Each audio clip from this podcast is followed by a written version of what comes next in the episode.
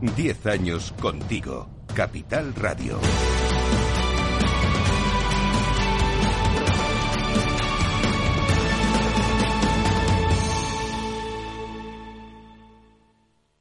Surus, la entidad de los especialistas líder desde 2010, les ofrece este espacio.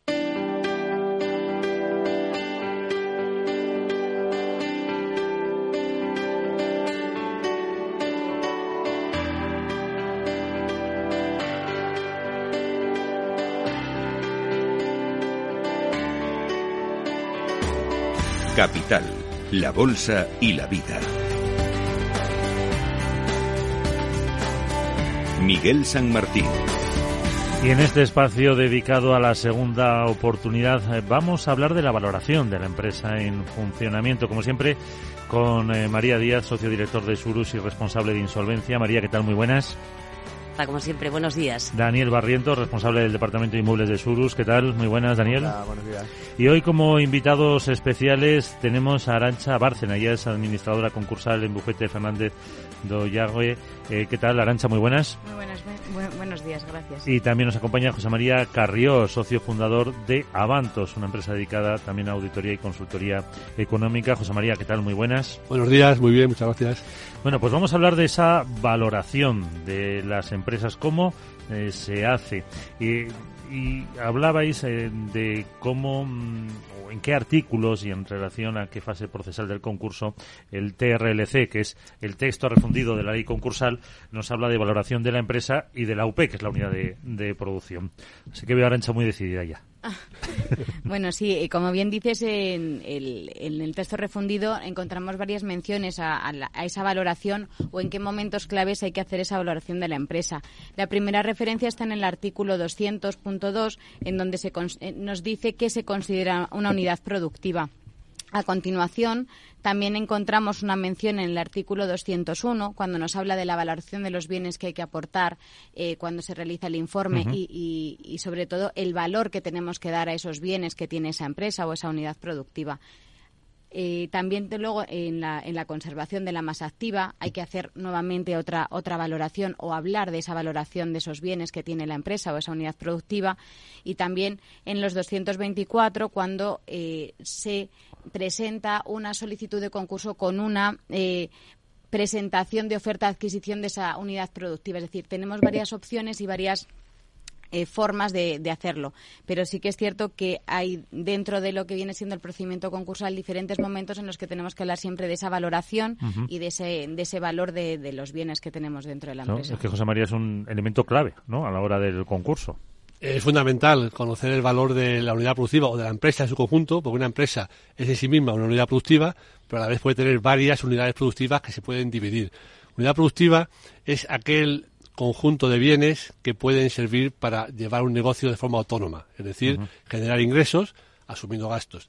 Y cuando yo eh, digo que, que, estoy en concurso de acreedores porque tengo incapacidad de pagar, es porque estoy valorando mis activos y mis pasivos. Y mis activos pueden ser mis, mis, inmuebles, mis vehículos, mis ordenadores por separado, pero también tengo que, valorar ese activo como una unidad. Es decir, yo puedo ser, eh, ¿cuánto valen mis inmuebles si los vendo uno por uno? Pero ¿cuánto vale mi negocio de inmuebles si los alquilo, por ejemplo? Eso sería una diferencia clara entre vender activos uno a uno o vender una unidad productiva que son los mismos activos, esos inmuebles, en un caso los pongo a trabajar, es decir, los alquilo, me generan rendimiento, en otro caso los saco de la empresa y recibo el dinero de golpe. Entonces, esa diferenciación, saber cómo puedo conseguir más si vendo el, inmueble uno por uno o si vendo todo como unidad productiva con todos los elementos que hacen que son necesarios para que yo genere esos ingresos, eso sería la diferencia entre vender unidad productiva en conjunto o vender activo por activo tengo que buscar como administrador concursal cuál es la mejor opción para que los acreedores, en caso de liquidación, los acreedores reciban lo más posible y, por supuesto, en caso de convenio tendría que ver en qué medida esa unidad productiva puede generar ingresos suficientes para, hacer frente a un convenio. Exactamente. Es lo que explicaba ahora María. A mí me gustaría, antes, de, de, entrar en detalle en aspectos más concretos del proceso de valoración, que nos contarais, ante una situación de insolencia inminente donde el tiempo es absolutamente crítico, qué alternativas pueden agilizar un proceso de continuidad de una empresa. Pues yo creo que las alternativas que tendríamos sería o bien en, en, un primer lugar negociar con esos acreedores en una fase preconcursal antes de, de, iniciar o de entrar en lo que viene siendo el procedimiento de concurso en sí, en sí. Una vez que esas negociaciones con los acreedores por los motivos que hubieran sido, que fueren, eh, no llegaran a buen término, sí que tenemos la opción ya dentro del concurso de presentar o bien una opción de solicitud de concurso con, con una oferta de, compra de esa unidad productiva, es decir, yo presento el concurso, pero tengo a alguien o tengo varias personas que pudieran estar interesados en, las, en los activos de mi empresa de forma conjunta, o bien también eh, otra opción que tenemos dentro de la solicitud de concurso y a fin de agilizar es eh, presentar el concurso con una eh, oferta o con una solicitud de convenio. Es decir, sí que eh, tengo a lo mejor una posibilidad y una viabilidad de continuidad porque tengo acreedores que confían en mi empresa, que confían en mí y entonces sí que podemos sacarlo adelante. Esas serían a fin de agilizarlo o, para una inminente, para la, inminencia de la que me estás hablando. Si no, pues desgraciadamente ya tendríamos que ir a lo que viene siendo la, liquidación. Daniel. Sí, yo, bueno, un poco con lo que ha estado diciendo José María, que, eh, eh, se hacen valoraciones tanto de unidad productiva como, como de los activos de manera individual y hay que ver cuál es la mejor forma de, sacar valor a eso. Lo ato un poco a lo que hablábamos antes de entrar, que era que eh, cuando yo planteaba lo de si merece la pena o no muchas veces vender a unidad productiva, me decíais que por ley es obligatorio. O sea, que es increíble que vosotros podéis hacer una valoración y decir, oye, esto es mejor venderlo por lotes sueltos o en activos individuales, eh, pero sin embargo la ley os obliga a hacer un intento previo de venta de unidad productiva. Sí, primero, antes del concurso de acreedores, digamos que la método concursal no está actuando estaba en el concurso de acreedores y llegamos a fase de liquidación. La primera opción que tiene que contemplar el método concursal es la venta en su conjunto y a través de subasta eh, de la unidad de la, de la empresa como unidad productiva y si no puede, pues va haciendo lotes, inicialmente buscando unidades productivas menores, como hablábamos antes de entrar. Por ejemplo, si, si yo me dedico a vender ropa y tengo varias tiendas, y en la medida que esas tiendas pueden ser autónomas como un negocio, yo podría vender las diferentes tiendas como diferentes unidades productivas. En la medida que de forma autónoma, comprándolo una unidad mayor, otra empresa que tenga su, su estructura administrativa, con esa tienda puede generar negocio, porque la tienda en sí mismo tiene ya su su tipo de sus marcas, su clientela asociada a ella, tiene eh, sus empleados expertos en eh, diferentes elementos que hacen que esa tienda en sí mismo se puede, ser una tienda de ropa como puede ser un bar. O sea, incluso, fíjate, ni siquiera se pone como condición que esa unidad productiva esté en funcionamiento. Un bar cerrado que tuviera cierta, cierta eh, cierto reconocimiento en el barrio y que por motivos económicos ha cerrado, pero se percibe que hay cierta eh, querencia por los vecinos por ir a tomar café ahí todos los días, pues alguien puede estar interesado en reabrirlo. Yo podría vender ese bar como una unidad productiva aunque estuviera cerrado. Entonces, em, cuando tú dices que, me decías antes, ¿qué sentido tiene si yo ya he intentado vender la unidad productiva, que luego me pongan, cuando inicio el concurso en fase de liquidación, que intente volver a venderlo, la unidad productiva? Bueno, lo que yo, lo primero que tengo que ver es, ¿tengo posibilidad de vender los activos uno a uno y que lo que yo tenga sea superior a lo que podría obtener si busco un inversor que esté interesado en reflotar esa unidad productiva, si llego a la conclusión de que es más rentable para los acreedores, porque si ha hecho una liquidación, ya digamos que el objetivo es salvar la deuda que tienen los acreedores en el mayor porcentaje posible. Si yo eh, considero que vendiendo de forma individual los activos, los acreedores van a recibir más dinero, tengo que ir por esa línea. Pero siempre tengo que haber intentado previamente eh, vender la unidad productiva en conjunto y para ello tengo que hacer esa valoración. Esa aunque, no lo creas que se puede vender. bueno, es que, eh, si no, preguntar justo eso. Si, si, si creo que no se puede vender es porque considero que esa unidad productiva en sí mismo no tiene valor. Claro, si yo le doy ya un valor cero, ah, ya, ya, ya tengo, ya justificaré, ya en mi Inicialmente, ahora mismo ya no hace falta de liquidación. Con el nuevo texto ya directamente eh, voy a los artículos de la ley que me, dice como primera opción la venta de unidad productiva en su conjunto a través de subasta. Pero si yo eh, concluyo en mi, en, le digo a, al juzgado, eh, considero que en este caso tengo que seguir normas especiales de liquidación porque la que me marca la ley, en primer lugar, no es viable porque carece de valor en la productiva. Y vía, propongo que se vendan los activos uno por uno de, esta forma. Ahí estaré justificando, mediante una valoración de unidad productiva, que, que carece de valor o que el valor que, tendría sería inferior.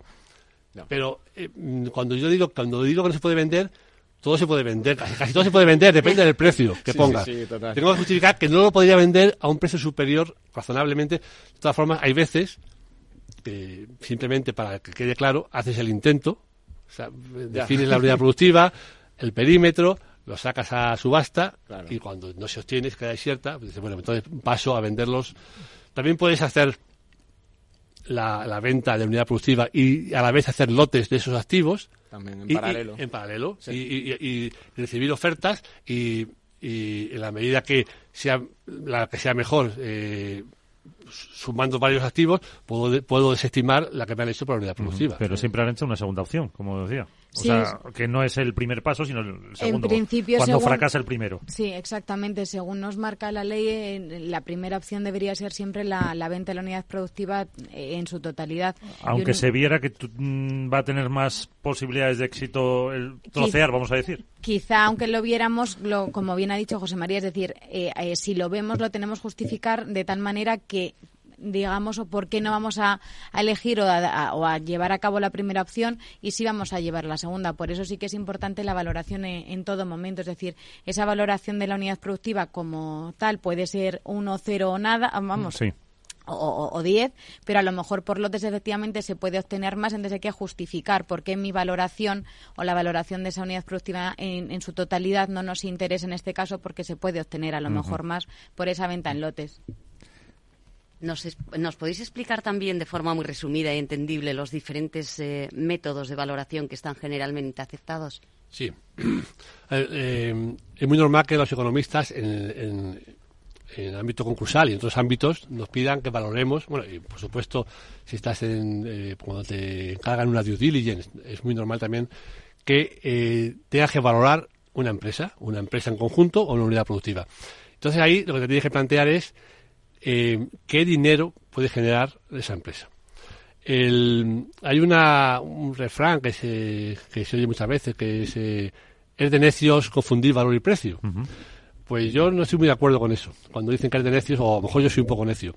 Pero si quitamos, eh, por supuesto, cuando valores sentimentales, valores artísticos, valores emocionales, que lógicamente no tienen precio, esto no tiene precio porque no puedo valorarlo al final, lo que yo, el valor de una cosa es el dinero que puedo conseguir por ella.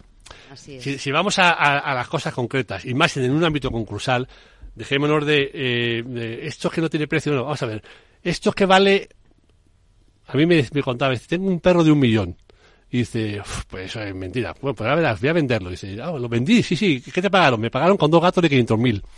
bueno, vale, pues al final yo estoy dando a, a esos gatos un valor de 500.000. Pero en el fondo si yo quiero pagar a acreedores, el valor de mi unidad productiva es el dinero que puedo conseguir por ello. Y si yo tenía en la cabeza o tengo una tasación que dice que vale 4 millones, pero por mucho que quiera venderlo, solo me dan 2, pues mm, alguien me dirá, es que lo has vendido mal. Dice, bueno, es que, es que lo has vendido por abajo del precio. Pues no, o lo has vendido por abajo de su valor. Pues no estoy de acuerdo. Es que al final en ese momento el valor coincide con el precio. Entonces, bueno, y el precio es el dinero que puedo conseguir. Con lo cual, los métodos de valoración lo que tienen que buscar es qué dinero voy a conseguir por algo. Entonces, mm, métodos típicos de valoración de una unidad productiva o de una empresa.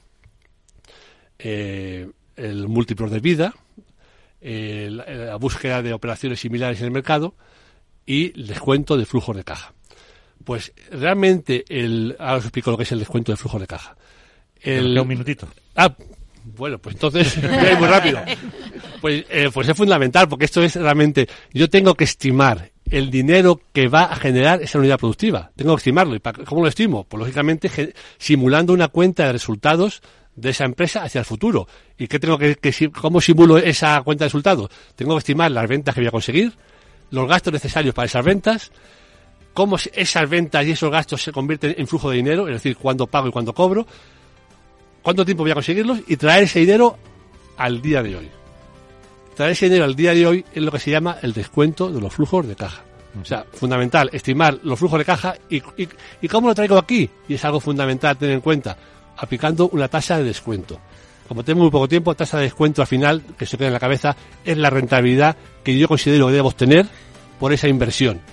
Y si no, si no la consigo, al final estoy haciendo una mala inversión. Pues María, no queda más remedio que repetir otro día, porque No, ha estado sí, muy interesante. Súper interesante. Sí, con José María Carrió y con Arancha Bárcena. Muchísimas gracias a los dos y hasta la próxima, que quedáis emplazados. Daniel, María también, muchas gracias. Gracias. Adiós. Muchas gracias, Gracias. hasta luego.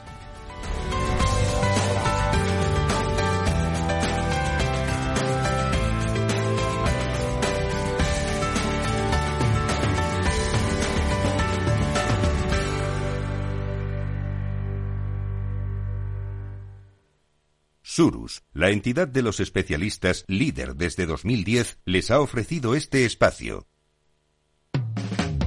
Capital, la Bolsa y la Vida.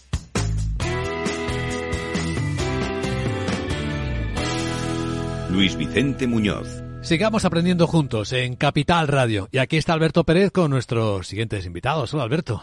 Aguilera Ingenieros es una compañía singular. En 1961 fueron una de las primeras ingenierías de España, pero siempre se han mantenido en primera línea. Hoy siguen siendo referencia en proyectos de alta complejidad tecnológica, en la que la inteligencia artificial asume un protagonismo cada vez mayor. Pablo Aguilera, socio de Aguilera Ingenieros. ¿La inteligencia artificial ha llegado en los proyectos de ingeniería ya y está para quedarse? Sí, desde luego. Eh, la, la inteligencia artificial es, la- como disciplina lleva más de 40 años eh, como disciplina matemática, eh, pero es a partir de- del cloud computing y del big data eh, cuando empieza desde los últimos 10 años a ser una, una herramienta que es mucho más competitiva. Eh, el coste de diseñar, entrenar y validar una herramienta como la inteligencia artificial es muy alto, pero una vez, una vez entrenada, la inteligencia artificial tiene un tiempo de respuesta y un coste marginal que es prácticamente imbatible. Por, por lo tanto, en aquellos procesos en los que es implante va a ser muy difícil competir si no es, si no es con ella. Eh, un ejemplo práctico, eh, por ejemplo, vamos a ver, una de las cosas que, eh, o de los procesos más complejos de- en el ámbito de la ingeniería es la simulación energética de los edificios. Pues bien, una simulación de energética de edificio, un edificio complejo puede llevar unas 300, 400 horas eh, y el procesamiento puede llevar el entorno de un- una hora y media o dos horas. Eh, una inteligencia artificial que ha sido aplicada, entrenada para estimar el, eh, lo mismo que con las mismas eh, prestaciones que, que el programa de simulación energética, una vez entrenada, tarda del orden de 0,2 segundos. Es decir, que si bien el, el coste en invertir una, una inteligencia artificial puede ser elevado, luego marginalmente es muy competitiva. Háblanos de cuáles son los últimos avances en la aplicación de inteligencia artificial en el sector de la edificación. Pues el sector de la, eh, la identificación lo empezamos a ver eh, ya desde hace tiempo con la, con la, mm, con la visión artificial eh, aplicada a sistemas de CCTV, sistemas de seguridad y básicamente en predicción de, de alarmas.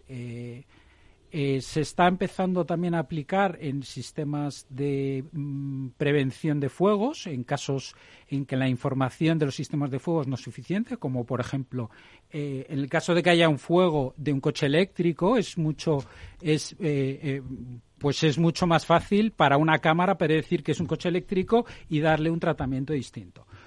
Por ejemplo, en los edificios, en los sistemas de control de edificios eh, del tipo BMS, se está empezando a aplicar con tres módulos estándar. El primero es el del Power BI, que lo que hace es manejar todos los datos de optimización de la instalación, estableciendo KPIs. El segundo módulo que se utiliza mucho es el módulo de predicción de fallos, en el que la inteligencia artificial es capaz de verificar si un equipo está funcionando en las condiciones normales de funcionamiento y avisar al sistema de mantenimiento para que tome una acción preventiva, eh, con lo que ahorra tiempos y fallos en, la instalación.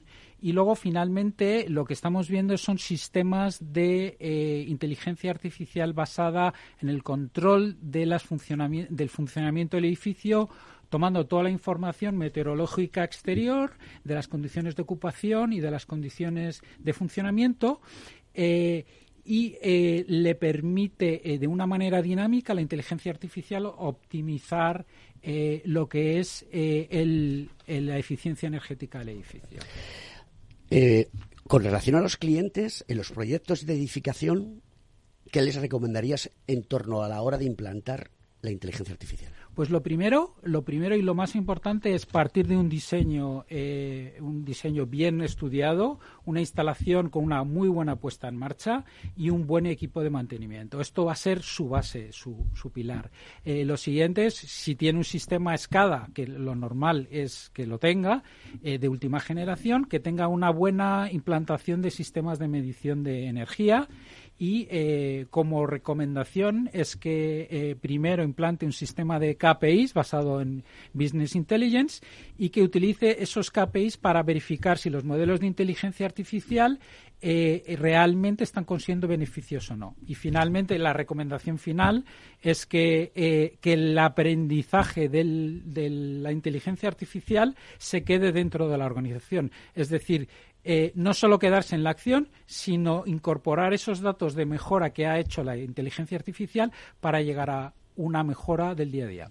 Pablo Aguilera, socio de Aguilera Ingenieros, muchas gracias por estar en Capital Radio. Muchas gracias. Y muchas gracias por el conocimiento que nos has transmitido.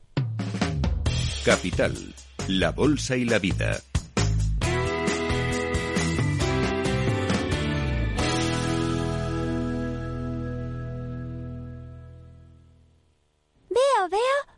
cosita. ¿Qué cosita es? Empieza por la letrita L. Ya lo sé. Letras del Tesoro. Si mires donde mires, ves letras del tesoro, en Renta 4 Banco te facilitamos comprarlas de forma rápida y cómoda. Entra en r4.com y descubre todas las ventajas de comprar letras con un especialista en inversión. Renta 4 Banco. ¿Quieres más? Industria, seguridad, tecnología, aeronáutica, innovación, empleo de calidad, defensa. Hablemos de Defensa y Seguridad, el primer programa de radio que da voz a la industria nacional de defensa. Los miércoles a partir de las tres y media de la tarde, Hablemos de Defensa y Seguridad, con Laura Blanco, de la mano de IDS. La economía vuelve a El Balance con renovada presencia. La tertulia económica más simpática, entretenida y con los profesionales mejor preparados de la radio española llega todos los jueves a los micrófonos de El Balance a las 9 de la noche. Aquí, en Capital Radio.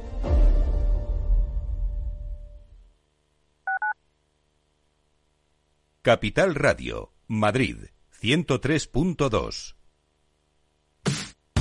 Los viernes en Capital Radio te proponemos descubrir y comprender las estrategias de empresas con éxito que servirán de inspiración y ejemplo para la tuya. Escucha Metaempresas, un programa presentado por Andrés Arenas con la presencia y los consejos de expertos en distintas áreas y profesores de reconocida trayectoria. Todos los viernes a las siete y media de la tarde, Metaempresas, Capital Radio. Acción, emoción, pasión. Deporte en estado puro todos los días en el balance de la mano de Paco Lloret. Entre las ocho y las ocho y media de la noche, el balance de los deportes en Capital Radio. Capital Radio.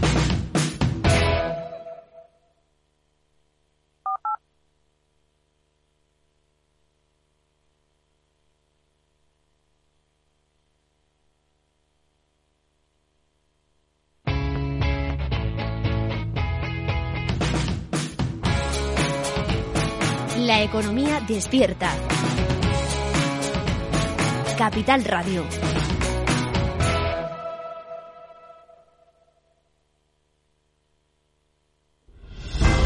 Si quieres estabilidad en el empleo, poder conciliar tu vida laboral y asegurarte una pensión para cuando te jubiles, debes escuchar Empleo Público. Todo lo relativo a las oposiciones, convocatorias, consejos para preparar las pruebas y la opinión de expertos de las administraciones públicas y de la formación. Los miércoles a la una y media de la tarde en Capital Radio tienes una cita con Empleo Público, con José Joaquín Flechoso.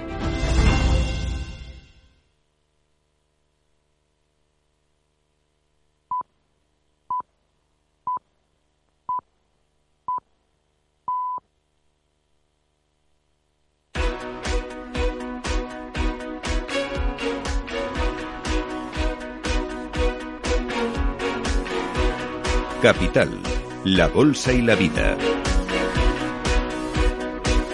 Luis Vicente Muñoz.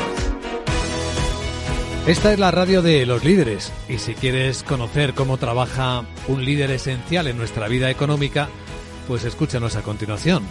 Porque quizás no sea una empresa muy conocida, pero el enorme equipo profesional que trabaja dentro de ella consigue que las cosas con las que hacemos transacción, con las que comerciamos, puedan verificarse, puedan darnos confianza y tranquilidad. Hablamos de todo ese proceso esencial y ahora cuando hay movimientos económicos es aún más esencial todavía, que incluye la inspección, la verificación, los ensayos y la certificación. Hablamos en este caso de SGS, compañía que además tiene en España un equipo humano extraordinario y además laboratorios de investigación que son muy sorprendentes. Aquí está hoy con nosotros en Capital Radio y es una alegría recibirle al responsable de la unidad central de laboratorios de SGS España, Ramón Vicente. Ramón, bienvenido, ¿cómo estás? Hola, buenos días. muchas gracias.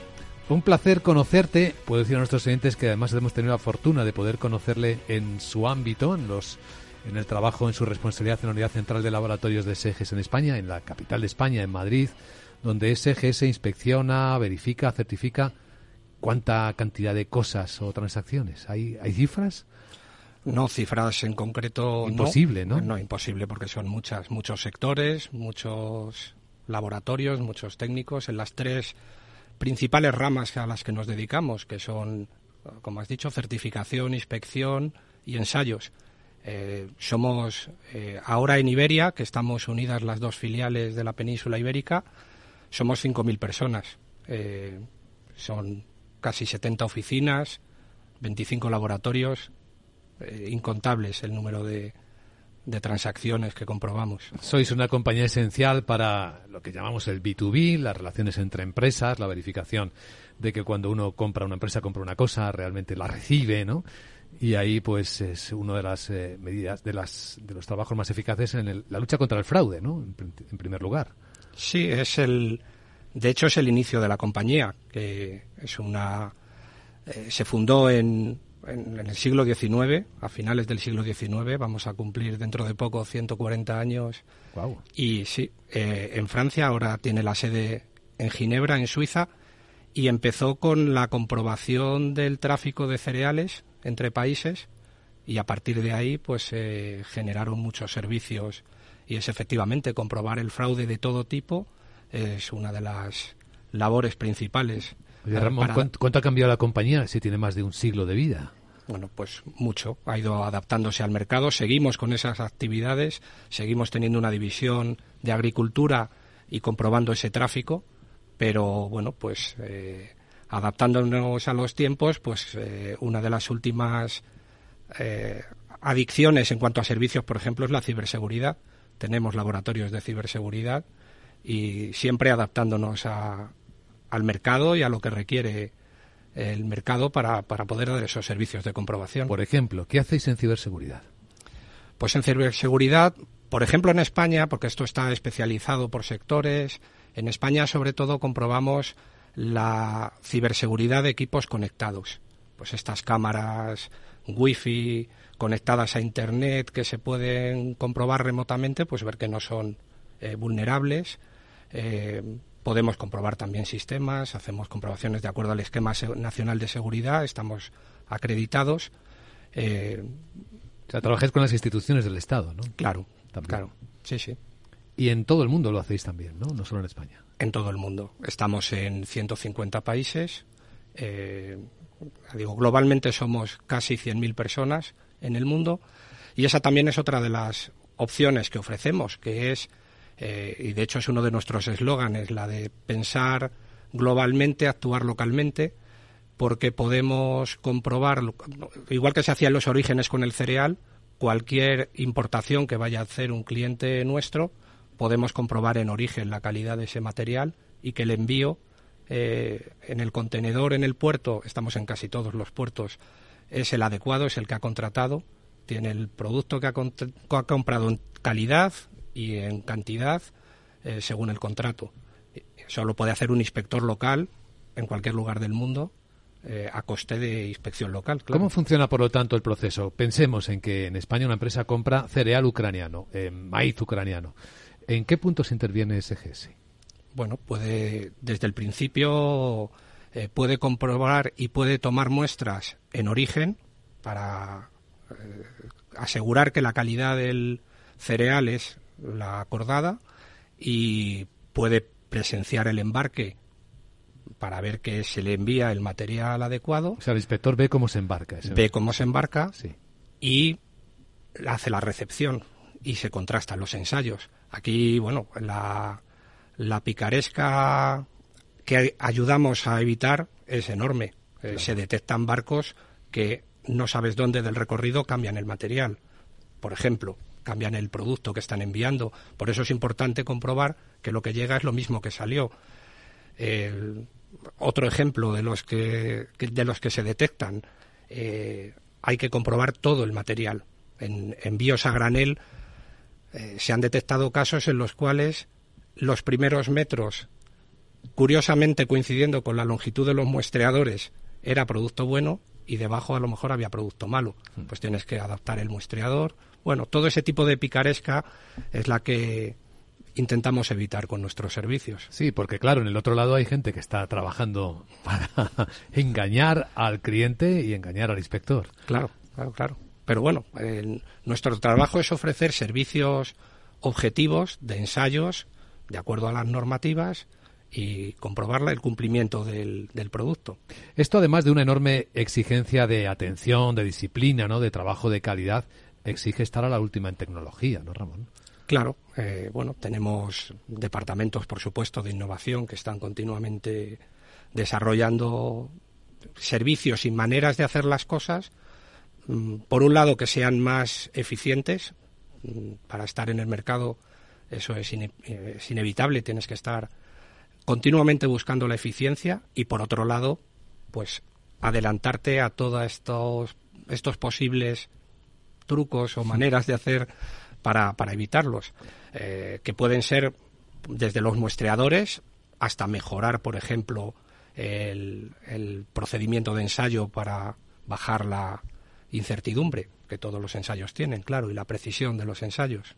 Nos contabas eh, algunas de las áreas de trabajo, de las zonas de trabajo en las que SGS desarrolla su responsabilidad, desde los orígenes en la inspección de cereales hace más de 100 años, hasta la ciberseguridad, que es ahora mismo una línea creciente. Pero ¿cómo se estructura la compañía? ¿En qué ámbitos de trabajo se distinguen las divisiones? Bueno, nosotros tenemos cinco divisiones, eh, que son el knowledge, es certificación, que de todo tipo de procesos, desde los más conocidos como es la 9001, de calidad la 14001, medioambiental, 50001, eficiencia energética, todo tipo de esquemas. Eh, en esto somos líderes mundiales sin discusión, eh, lo hacemos en todo el mundo, es uno de los principales eh, servicios de la compañía. Luego tenemos la segunda y la mayor por tamaño es la de industria y medio ambiente, todos los servicios a, a, las industrias o servicios relacionados con el medio ambiente, la prevención, coordinación de seguridad y salud. Tenemos otra eh, que llamamos Health and Nutrition, eh, alimentación y salud, mm, certificación de productos farmacéuticos, de alimentación, seguridad alimentaria, todo tipo de servicios relacionados con ese sector. El de Natural Resources, recursos naturales, ahí está agricultura, está minería, está el sector petroquímico. tenemos eh, servicios transversales que eh, trabajan con, con, todos ellos. Sí. Y, bueno, pues es el la manera en la que estamos estructurados. Estaba pensando en las cosas que están pasando ahora con los peles estos que han aparecido, microplásticos en las costas de Galicia. Seguro que os llaman para ver si sabéis de dónde han salido. Pues no lo sé, puede ser, puede ser. Pero es un eh, trabajo que podréis hacer. Podríamos hacerlo, claro. Sí, sí. Eh, eso me recuerda a otro de los servicios que hablábamos eh, en la visita que, nos hicisteis. Muy importante, ahí a, la sombra, que es, por ejemplo, el control de las aguas de los, de los barcos, el agua de lastre, un servicio que es creciente, eh, de los que no se notan, pero que son muy importantes. Los barcos llegan a nuestros puertos con agua en sus depósitos que necesitan verter al, agua, al mar. Y que vienen de otras zonas del mundo, ¿no? Que vienen de otras zonas del mundo. Con pueden sus ser- cositas, ¿no? Claro. Pueden ser bacterias, pueden ser... Pueden ser cosa, ¿no? especies invasoras, pueden ser contaminantes y eso requiere un ensayo muy rápido. Vamos a puerto, tomamos la muestra y deprisa al laboratorio para en pocas horas dar el resultado y ver si se puede verter ese agua o no. Porque legalmente el, puer- el barco no puede amarrar y no puede verter si no tiene vuestro ok, ¿no? De que no lleva nada extraño y peligroso. Bueno, en realidad más que el nuestro es el de la Sí, de inspección de la Marina, pero nosotros hacemos los ensayos para que tomen su decisión. ¿Y es efectivamente peligroso eso? Es decir, ¿se detectan casos en el que el agua del lastre de los barcos traen cosas que no queremos que lleguen a las costas? Sí, sí, claro. Sí. Claro, sí, sí. Eh, ya digo que hay veces que es una especie invasora que no es que sea un contaminante en sí, pero que podría acabar con, con recursos nuestros o, con, o, o destruir el medio ambiente o afectar gravemente al ecosistema de la zona. Ah, No es propiamente un contaminante, sino un riesgo para el ecosistema y eso también se tiene que detectar. Pero ¿cómo se logra una inspección rápida de un tráfico que además es importante? Porque los laboratorios no pueden estar en cada puerto, ¿no? ¿O sí pueden estar? Bueno, tenemos, hay ensayos que requieren hacerse muy rápido y tenemos laboratorios en muchos puertos para hacer los, los inmediatos. Otros son más complejos y no tenemos más remedio que llevarlo a alguno de los laboratorios grandes. No podemos tener todos los equipos en cada laboratorio. Tenemos laboratorios de proximidad y luego otros más grandes a los que enviamos las muestras. Pero la manera de hacerlo, pues es con servicio 24 horas y 7 días a la semana, porque en cualquier momento nos pueden llamar y tienen que salir los inspectores a tomar la muestra y a enviarlas al laboratorio. Pero vamos, que no es el único caso. Es de- tenemos la seguridad alimentaria en la cual hay que analizar los productos antes de que lleguen al mercado. Tenemos que coger las muestras a primera hora de la mañana, examinarlas, analizarlas y ensayarlas durante las primeras horas del día y dar el aviso de si están bien o no a lo largo de, de la jornada. Amiantos, otro servicio con mucha emergencia en muchos casos. Clientes que detectan un material que sospechan que puede tener amianto necesitan saber en horas si lo tiene o no para evacuar la zona e iniciar el proceso. El caso de la seguridad alimentaria que nos cuentas nos parece impresionante, ¿no? Porque la cantidad de alimentos que habría que supervisar es casi infinita, ¿no? Los seres humanos nos alimentamos mucho y nos gusta además hacerlo de forma muy diferentes. ¿Cómo se estructura eso? Bueno, hay de, de distintos tipos según el alimento y según la, el origen. Tenemos... Hay frescos y envasados, ¿no? Hay... Claro, los frescos requieren urgencia, hay que tomar las muestras a primera hora y enviarlas al laboratorio y, y empezar el análisis según llegan. Los, los envasados tenemos más tiempo. Y luego está el caso particular también de la hostelería. En la hostelería hay que hacer ensayos periódicos y comprobar el estado de los alimentos. Esto también es muy es otra de nuestras áreas de actividad, eh, tomando muestras continuamente en hoteles, en restaurantes y, y enviando los ensayos y también se detectan muchos casos que hay que avisar inmediatamente, claro. La forma de actuar de SGS eh, en España, bueno, en todas partes, es como un fiscal a petición de la autoridad o también puede ser a demanda privada. Es decir, yo tengo un hostelero, tiene tres restaurantes y os llama y dice, a ver, ¿me podéis verificar cómo están mis alimentos para estar yo tranquilo de que no voy a tener ningún problema? Sí, sí, puede ser de cualquiera de las dos maneras. De hecho, en general, nuestro cliente es el hostelero. Eh, por requisito legal, necesita ensayar los alimentos, está claro, pero suele ser a requerimiento suyo para, para comprobar el estado de, de sus productos, claro. Porque, claro, le dais un certificado, que es lo que a él y de cara a sus responsabilidades le, le tranquiliza. Eso es, eso es. Nuestros certificados muchas veces sirven para retirar inmediatamente algún producto del mercado. Otras veces también le defienden al, al propio hostelero que puede recibir una demanda de clientes asegurando que se han intoxicado allí y bueno pues eh, si los productos estaban ensayados y, y- y no- de hecho nosotros conservamos muestras para posibles controanálisis pues le sirve a él para, para demostrar que no era así. Por la experiencia, ¿qué productos son especialmente deli- delicados en la seguridad alimentaria? ¿Cuáles son los más frágiles? Eh, ¿Hay alguno en particular? ¿Quizá los frescos? ¿O también? Sí, los frescos, eh, seguramente. Bueno, todos sabemos eh, huevos, mayonesas. Hemos detectado, recuerdo un caso relativamente reciente en los helados de un hotel, pues mm, puede ocurrir en cualquier sitio porque como tiene que ver con, puede haber algún problema de higiene en el recipiente o puede venir de ahí, no, no necesariamente en el hotel, sino en la cadena de producción. Eh, lo hemos encontrado en todo tipo de productos. ¿Un particular también puede solicitar vuestros servicios? Sí, nosotros. Una familia. Sí, de hecho en los laboratorios tenemos nuestra entrada de muestras. Normalmente llegan nuestros inspectores que han tomado la propia muestra para analizar, pero hay veces que es un particular. Un caso muy frecuente, por ejemplo, son análisis de aguas. Quiere saber si el agua es potable. Las fincas, por ejemplo, ¿no? De campo. Por ejemplo. Sí. Es un caso bastante habitual. Eh, también pequeños empresarios, bares pequeños. Eh, bueno, otro de los laboratorios que hemos hablado, que es el de café, pues sí nos ocurre eh, que algún propietario de una cafetería nos ha enviado muestras porque sus clientes se han quejado de la calidad del producto. Esto merece un capítulo aparte y ya aprovecho para decir a nuestros oyentes que vamos a hablar con Ana Isabel González Gutiérrez, la responsable técnica del laboratorio Qualicafé de SGS España para nuestras emisiones en el canal de YouTube de Capital Radio, porque eso hay, hay que verlo seguramente y es apasionante. ¿Y en el lado farmacéutico también trabajáis con inspecciones y verificaciones? Sí, también trabajamos.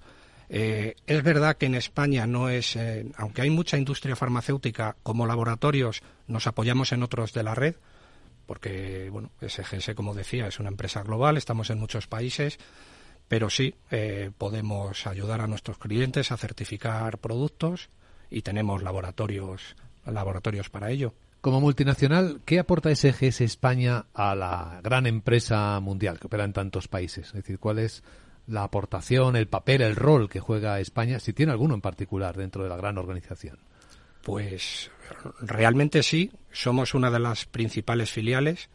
Eh, no hay un ranking, no hay una competitividad, pero mm, realmente SGS Iberia tiene mucho prestigio dentro de la organización, es una de las filiales de peso y como prueba de ello es los proyectos internacionales que coordinamos desde España, la cantidad de personas corporativas que están en España, los centros de, excelencia que tenemos y, bueno, la cantidad de personas que están en la organización global y que vienen de España.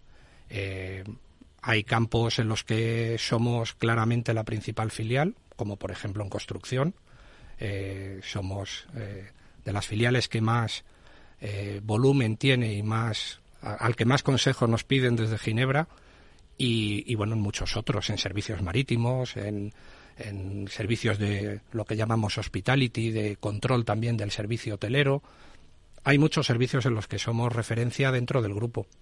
Y en este momento, Ramón, de batalla por el talento, que hay tantas empresas que se quejan de que no encuentran personal formado, personal con vocación, con compromiso, ¿cómo, cómo lo lleváis? Porque además a ti también te toca una parte de esta responsabilidad. ¿Cómo sois las personas que trabajáis en SGS? ¿Hay gente que le gusta su trabajo, que hay ahí vocación? ¿Encontráis profesionales? Sí, yo creo que, sí. Eh, bueno, tenemos como muchas empresas las encuestas periódicas para conocer eh, la opinión de los empleados, lo que demandan.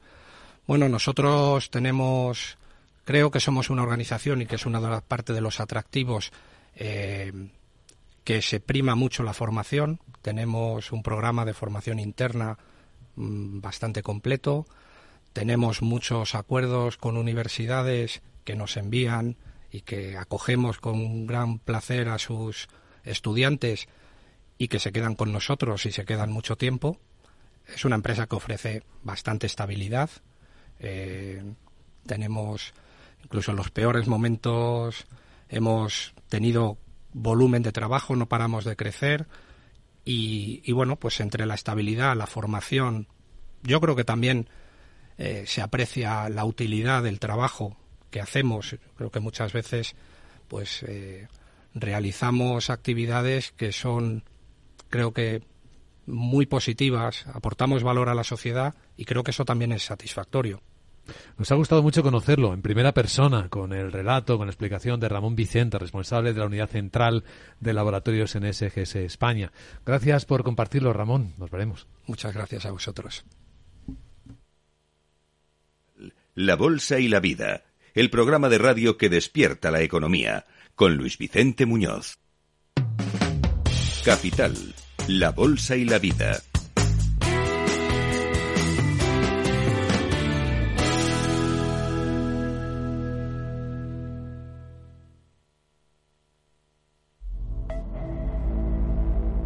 El próximo viernes tienes una cita con Polestar Talks. En esta ocasión hablaremos de lujo sostenible con Polestar, marca premium sueca de vehículos 100% eléctricos, y Javier Goyeneche, fundador y CEO de Ecoalf. Viernes 12 de enero a las 2 y media, Polestar Talks en Capital Radio, con Chimo Ortega.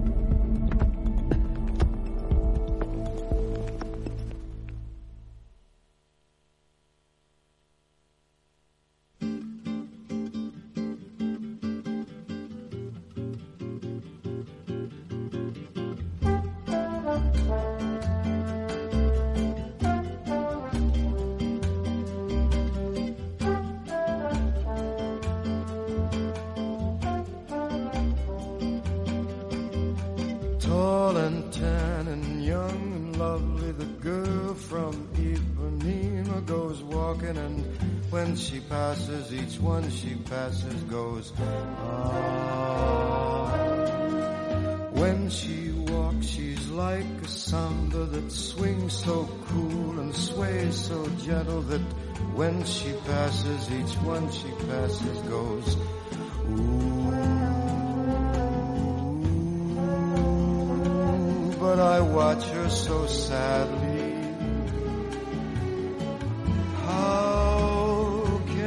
Tell her I love her? Yes, I would give my heart gladly. But each day when she walks to the sea, Capital, la Bolsa y la Vida, con Luis Vicente Muñoz. Y ahora en Capital Radio con Ana Fernández Sánchez de La Morena, fundadora y CEO de AFS Financia- Finanzas Conductuales, abrimos este espacio en el que intentamos conocernos mejor a nosotros mismos en este lado financiero y conductual, examinando nuestros sesgos. ¿Cómo estás, Ana? Me alegra verte. Hola, buenos días. Pues muy bien, empezando el año, ¿no? Y tratando de, de hacer cada día más consciente aquello que está en nuestro inconsciente, ¿no? Es, es una tarea compleja e infinita, diría yo. E importantísima para los seres humanos, para mejorarnos, para perfeccionarnos. ¿De qué sesgo hablaremos hoy? Pues para hoy traigo el sesgo de observación selectiva, ya que estamos con el nuevo año y con los nuevos comienzos. ¿Qué ocurre cuando iniciamos un, un nuevo año? ¿Qué, a, qué, ¿A qué prestamos atención? ¿Cuál es esa observación selectiva que tenemos? ¿no?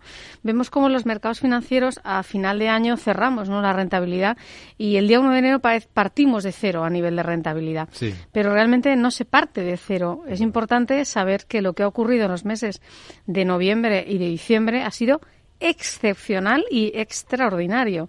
Si nosotros analizamos la rentabilidad de la renta fija, de la renta variable, incluso del oro, de lo que ha pasado en dos meses, daría unas rentabilidades anuales que son imposibles e, e- e- e inéditas. O sea, no estamos en renta fija no se gana un 40% en un año.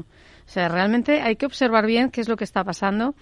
Tener esa observación selectiva es una cosa que nos caracteriza como seres humanos, porque es una tendencia que tenemos a focalizar la atención en aquello a lo que tenemos que prestar atención, que es aquello que nos interesa, aquello que, cre- que queremos ver, aquello que queremos que ocurra.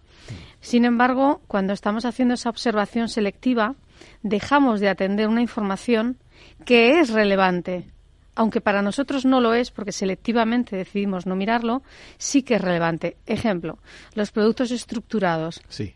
Un producto estructurado, la observación selectiva, se fija en el cupón que nos van a dar Sí. y en la barrera de caída. Sin embargo, ¿qué ocurre durante la vida del estructurado? ¿Qué tipo de barreras o qué tipo, digamos, de, de, estructura hay detrás? ¿Va a ser de punto a punto? ¿Va a ser tomando referencias durante el periodo de tiempo? ¿Qué pasa si en algún momento cae más de esa barrera? Toda esa información que es muy importante no le estamos prestando la atención debida porque tenemos ese sesgo de atención selectiva que lo que nos interesa es cuál es el cupón que nos va a dar. Es un automatismo en el que, bueno, creemos que lo importante es lo que elegimos nosotros que sea importante y no lo que en realidad es, claro. Así es, esa es la observación selectiva. ¿Qué antídoto podemos utilizar para que no nos engañe demasiado este sesgo?